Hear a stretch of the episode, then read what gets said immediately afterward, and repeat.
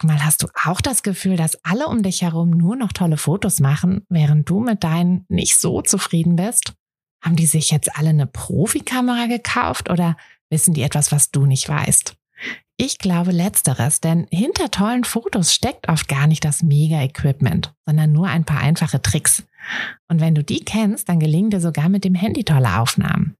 Also, wie sieht's aus? Soll ich dir diese Tricks verraten? Mache ich nämlich super gern. Melde dich gleich für meinen 0-Euro-Workshop Bessere Bilder an. Dazu suchst du dir unter fotografenschmiede.de slash workshop minus bessere minus Bilder einfach deinen Wunschtermin aus. Und dann gibt es ganz bald eine Person mehr, die auch nur noch tolle Fotos macht, nämlich dich. Also, wir sehen uns im Workshop. Herzlich willkommen zu dieser neuen Espresso-Folge. Hier bekommt ihr ja immer einen Tipp aus meinem Alltag als Fotografin, als Selbstständige, als Mama für euren Alltag. Und heute, ähm, heute möchte ich euch gerne einen kleinen Tipp mitgeben, den ich in den letzten Wochen, ähm, ja, in den letzten Wochen so ein bisschen für mich entdeckt habe. Es geht um die guten alten To-Do-Listen und ähm, darum, in welcher Reihenfolge wir sie abarbeiten. Und ich habe gemerkt, es gibt ja so To-Dos, hm, die ähm, ja, die halt an eine bestimmte Zeit geknüpft sind, die wir möglichst äh, ja bis zu einem bestimmten Tag erledigt haben müssen. Für mich ist es zum Beispiel der Podcast oder ein Instagram-Post, ein Newsletter. Und dann gibt es aber auch Aufgaben, die ja, die können irgendwann gemacht werden. Ähm, Im Fotobusiness sind das dann eben so Sachen wie mal wieder an der Website, ähm, die Webseite updaten oder neues Design für die Gutscheine machen. Hm, oder, oder, ähm, während natürlich im Fotobusiness Sachen wie Bildbearbeitung, äh, E-Mails beantworten, Anfragen beantworten, ähm, aber auch Content erstellen, wenn ihr ein Instagram-Profil habt oder so.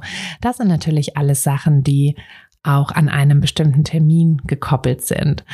Und mir ist es so ein bisschen aufgefallen, ähm, dass wenn meine To-Do-Liste überschaubar ist, was natürlich eine gute Sache ist, ähm, auch wichtig, dass wir eine realistische To-Do-Liste uns setzen und nicht da einfach so viele Sachen draufpacken, dass wir sie gar nicht schaffen können, weil das ist ja einfach nur frustrierend. Und wir haben nie das Gefühl, fertig zu werden. Also das ist nicht mein Tipp, sondern mein Tipp ist es, ähm, dass ihr schon schaut, dass ihr es auch schaffen könnt. Aber wenn ihr merkt, und das habe ich in letzter Zeit so ein bisschen gemerkt, dass ihr so, ja, dass ihr plötzlich länger für Dinge braucht, die ihr früher halt schneller geschafft habt, dass ihr so ein bisschen ins Trödeln kommt, weil ihr einfach mehr Zeit zur Verfügung habt. Denn es ist äh, wie bei vielen Dingen im Leben, dass es kein Vakuum gibt. Ähm, das merke ich immer. Es gibt bei, also bei mir gibt es bei der Zeit keinen kein Raum, der dann irgendwie, also es gibt es einfach nicht, kein Vakuum, Punkt. Ähm, so dass ich einfach ähm, ja bestimmte Dinge ähm, wenn ich dafür mehr Zeit zur Verfügung habe, dann nehme ich mir dafür auch mehr Zeit, was aber gar nicht unbedingt notwendig ist. Also da müsst ihr natürlich so ein bisschen unterscheiden, ähm, ist es gut, mehr Zeit in die Sache zu stecken, ähm, wird sie dadurch besser, ähm, habt ihr dadurch mehr davon, dann, dann ist das natürlich fein. Aber ich merke einfach, dass es manchmal so Situationen gibt, wo ich so ein bisschen eben ins Trödeln gerate, wo ich plötzlich länger für Dinge brauche. Und da habe ich für mich jetzt festgestellt, dass es ganz gut ist, die Sachen Sachen von der To-Do-Liste vorzuziehen, die eben nicht an Termine geknüpft sind, so dass ich ähm, für die Sachen, die an Termine geknüpft sind, so ein bisschen mehr Zeitdruck dann entwickle. Hm, das hat dann eben zwei Vorteile. Einmal, also ich kann unter Zeitdruck ähm, viel, viel besser arbeiten. Ich bin dann viel produktiver. Aber das müsst ihr für euch natürlich auch rausfinden oder entscheiden. Ähm, für, für einige ist es natürlich so, dass Zeitdruck sie eher blockiert und sie dann gar nichts mehr schaffen. Dann ist das nicht eure Strategie.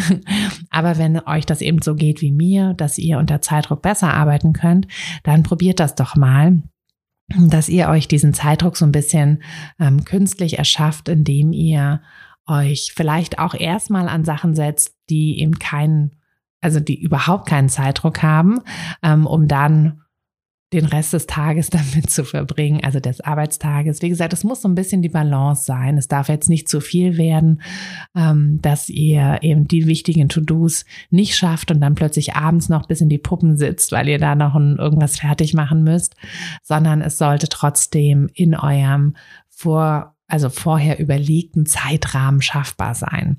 Aber ja, mir hilft das. Ich habe das in letzter Zeit ein paar Mal, ähm, ein paar Mal gemacht und ähm, ja, dadurch einfach auch ein bisschen mehr geschafft. Ich hoffe, euch hilft dieser Tipp auch. ähm, wenn ja, dann würde ich mich super freuen, wenn ihr mir mal eine Bewertung für den Podcast dalasst.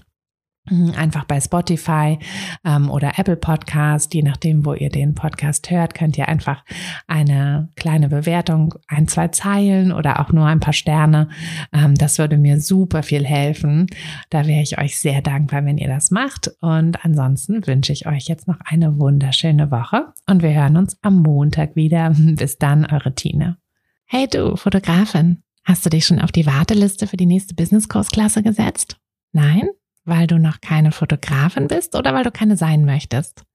Weißt du, was ich glaube? Dass du schon viel weiter bist, als du vielleicht denkst und dass du nur noch etwas Hilfe bei den konkreten Schritten in dein Fotobusiness brauchst und jemanden, der dich unterstützt und dir bei Fragen und Problemen weiterhilft. Genau das also, was du im Businesskurs bekommst. Deshalb setz dich am besten gleich auf die Warteliste unter fotografenschmiede.de slash business-kurs. Und dann verwandeln wir bald gemeinsam dein Herzklopfen für die Fotografie in dein Herzensbusiness. Denn dafür bist du doch hier, oder?